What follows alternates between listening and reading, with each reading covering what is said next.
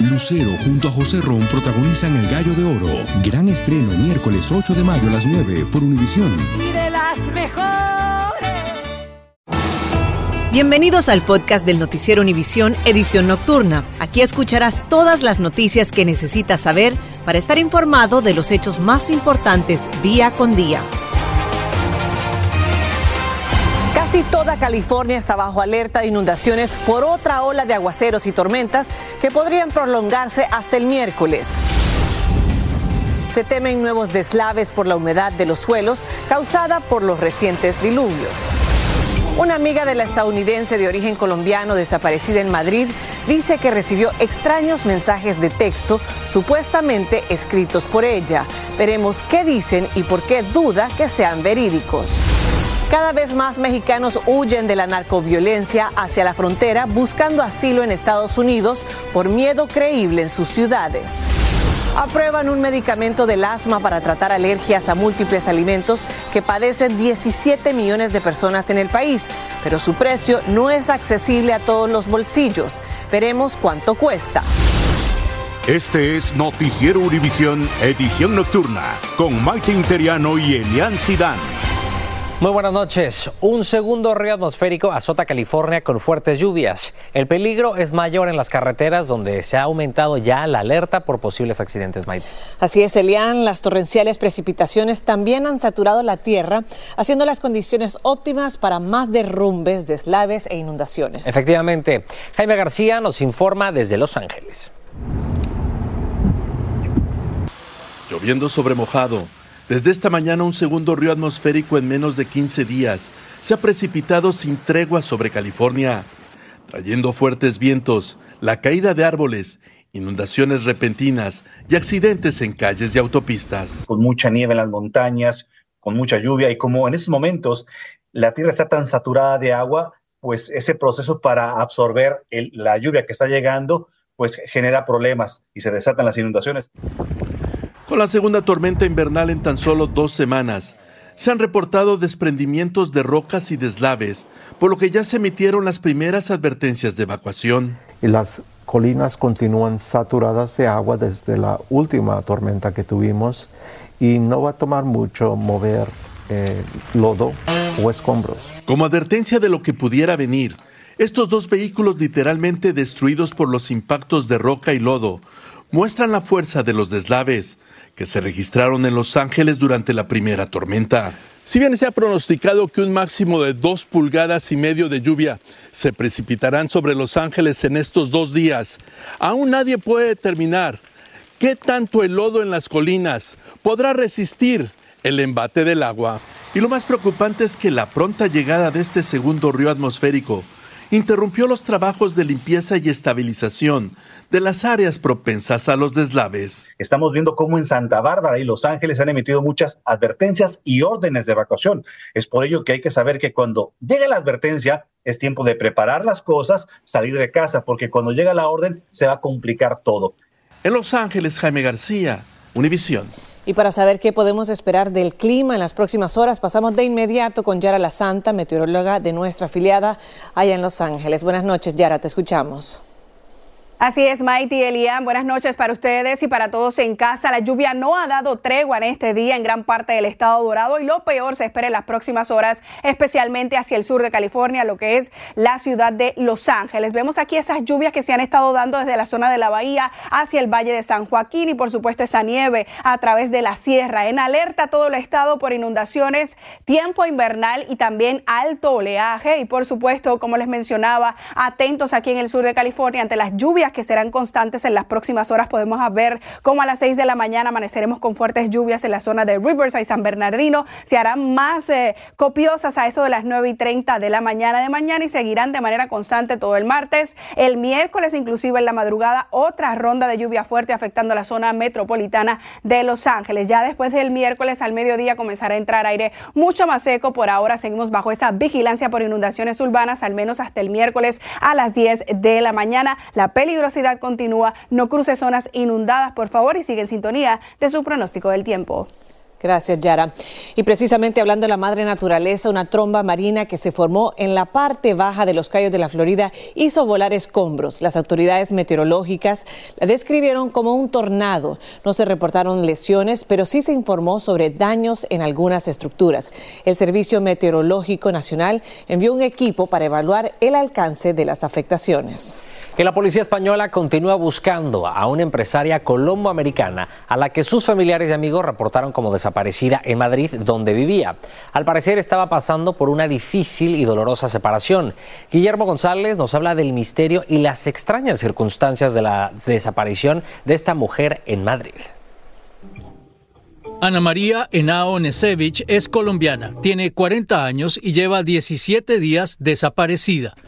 Tratando de rehacer su vida, viajó a Madrid, España, con la esperanza de concretar su divorcio de su pareja David Nesevich, un ciudadano estadounidense de origen serbio.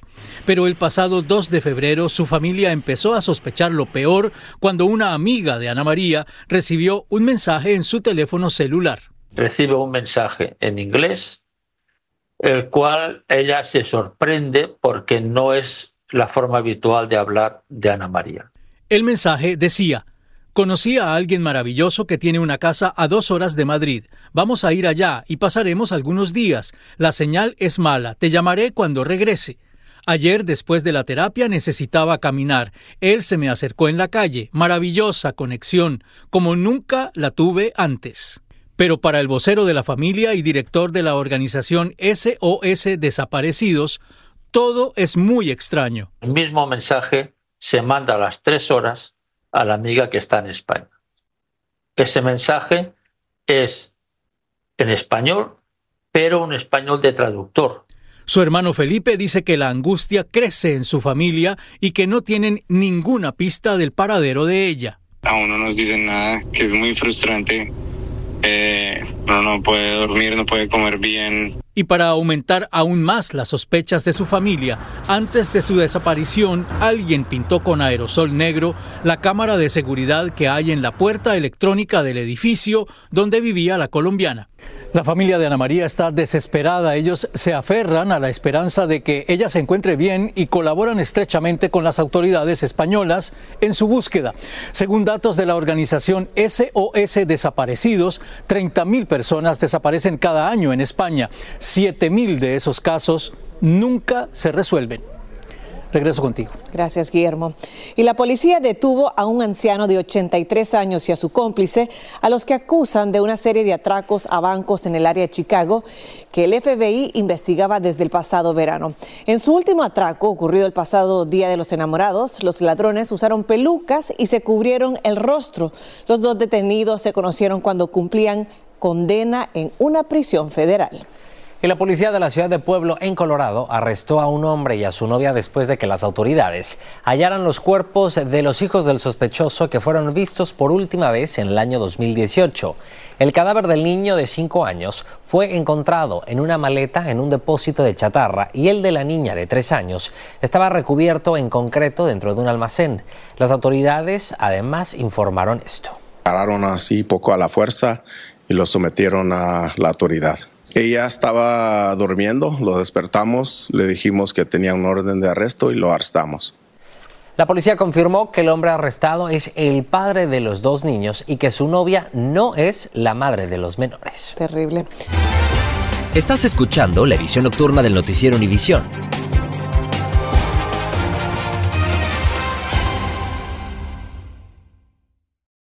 Lucero junto a José Ron protagonizan El Gallo de Oro. Gran estreno miércoles 8 de mayo a las 9 por Univisión. Y de las mejores.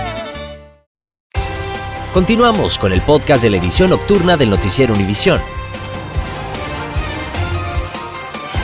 Las autoridades en Texas dijeron que continúa la intensa búsqueda de una niña de 11 años que fue reportada como desaparecida en la ciudad de Livingston después de que no llegó a la parada de su autobús escolar.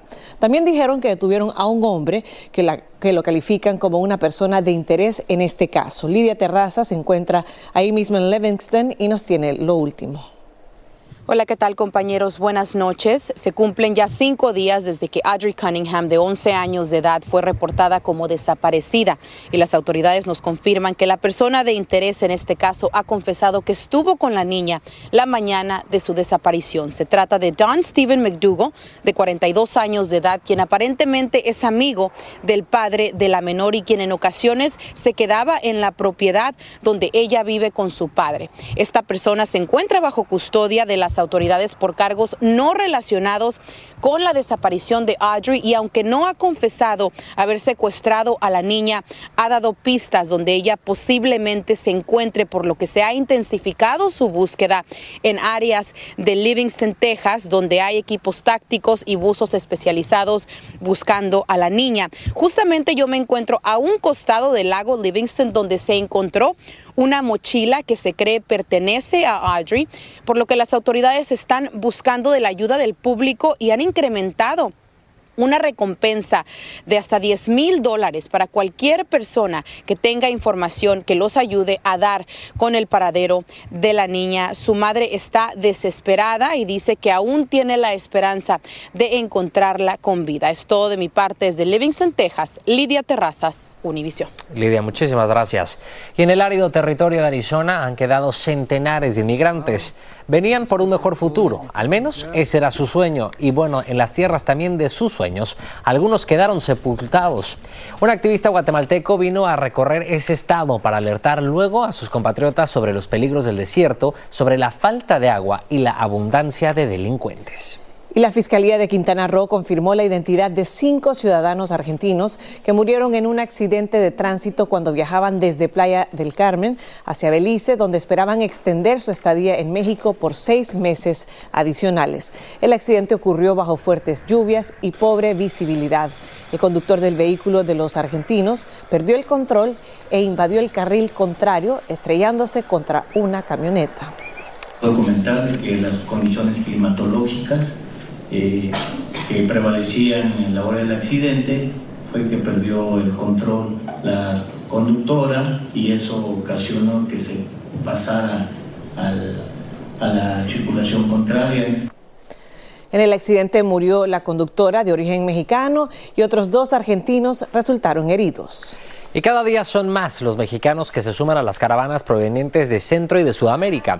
Afirman que la situación en sus pueblos y comunidades los están obligando a pedir asilo político en Estados Unidos. Dicen huir además de la violencia de los narcotraficantes y de la delincuencia organizada en sus estados.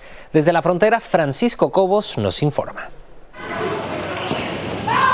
Alejandra trata de matar el tiempo jugando con sus dos hijos en este albergue de Reynosa en la frontera con Texas. Dejó casa y familia atrás en su natal estado de Chiapas, de donde tuvo que huir cuando los miembros de los cárteles la despojaron de sus tierras y la amenazaron de muerte. Que si no dejábamos ese terreno, que por eso nos iban a matar y todo eso.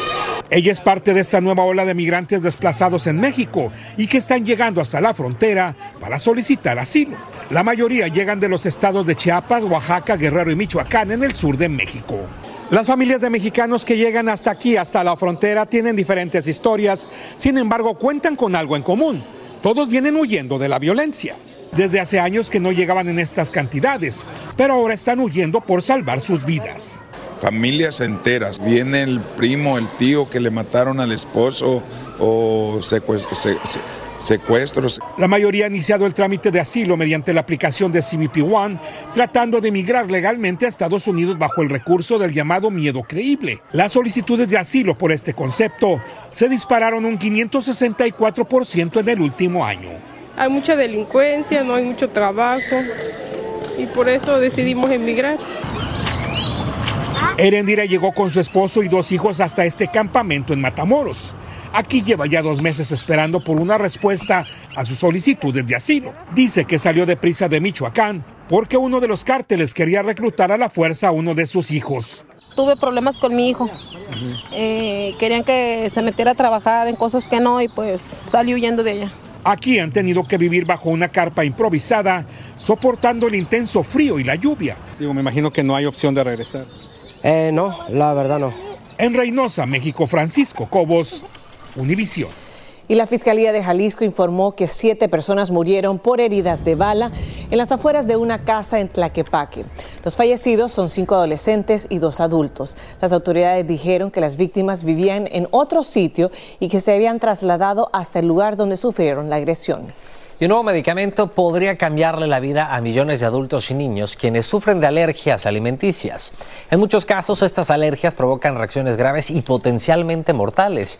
Peggy Carranza tiene la información desde la ciudad de Nueva York.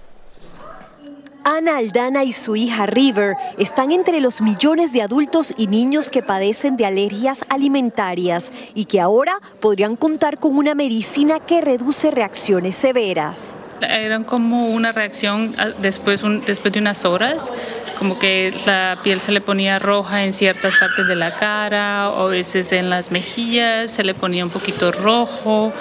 En un avance alentador, la Administración de Alimentos y Medicamentos aprobó el uso de Soler para el asma como un ayudante para tratar síntomas de alergias que incluso pueden causar la muerte. Esas alergias tienden a ser alergias, eh, pueden crear unas reacciones mortales, o sea, que se llama la anafilaxis, que es alergia que puede cerrar la garganta, darle problemas respiratorios. La medicina se administraría como una inyección por un profesional médico y permitiría que se tolere mayores cantidades de nueces, leche y huevos, lo que le podría dar un respiro a adultos y niños que sufren de ansiedad al ir a un restaurante. Es un temor que todos los papás tenemos porque sí, a veces no sabemos eh, si es posible una fruta o una nuez o algo que ellos pueden hacer al eh, tener una reacción. Eso sí, la FDA advierte que este medicamento no es para el tratamiento de emergencias. Según la compañía Genentech, costaría desde 2.900 dólares al mes y los asegurados pagarían menos. No es de agudo, es para eh, control. Él no está sustituyendo al EpiPen.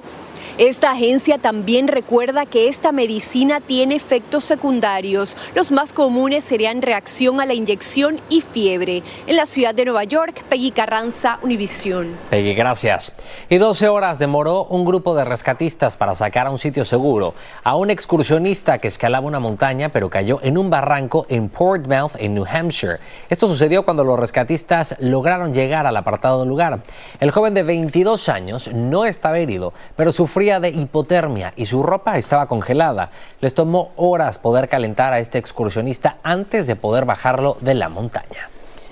Y un grupo de estadounidenses se abraza en Chile con sus verdaderos familiares, los que fueron separados durante la dictadura de Pinochet. Y también vibra en Brasil uno de los más famosos espectáculos del mundo, el colorido carnaval de Río de Janeiro. Y llegó a la capital chilena un grupo de adultos que cuando niños fueron dados ilegalmente en adopción en Chile durante la dictadura de Augusto Pinochet. Viajaron desde Estados Unidos, donde fueron adoptados, para conocer a su familia biológica. En Chile se abrazaron por primera vez con los hermanos que no conocían. El Poder Judicial chileno dijo que investiga más de 20 mil adopciones irregulares. Estados Unidos propuso al Consejo de Seguridad de las Naciones Unidas un borrador de resolución que pide un cese al fuego temporal en Gaza. La resolución, sin embargo, se queda corta, pues los miembros del Consejo están promoviendo un cese al fuego inmediato y permanente. Además, pide la liberación de los rehenes israelíes, pero advierte que una incursión israelí en Rafa podría causar muchos heridos, entre ellos los palestinos que se han refugiado allí. Y la NASA busca contratar a personas para una simulación de su misión a Marte. El proyecto busca preparar a la tripulación para el primer viaje humano al planeta rojo. Los interesados deben tener estudios en ingeniería, matemáticas, ciencias o tecnología. Los cuatro contratados vivirán durante un año en el Centro Espacial Johnson, ubicado en Houston, Texas, a partir de la primavera del 2025. Y con batucada, samba, coloridos vestuarios y fuegos artificiales, así fue como se clausuró por este año el famoso carnaval de Río de Janeiro.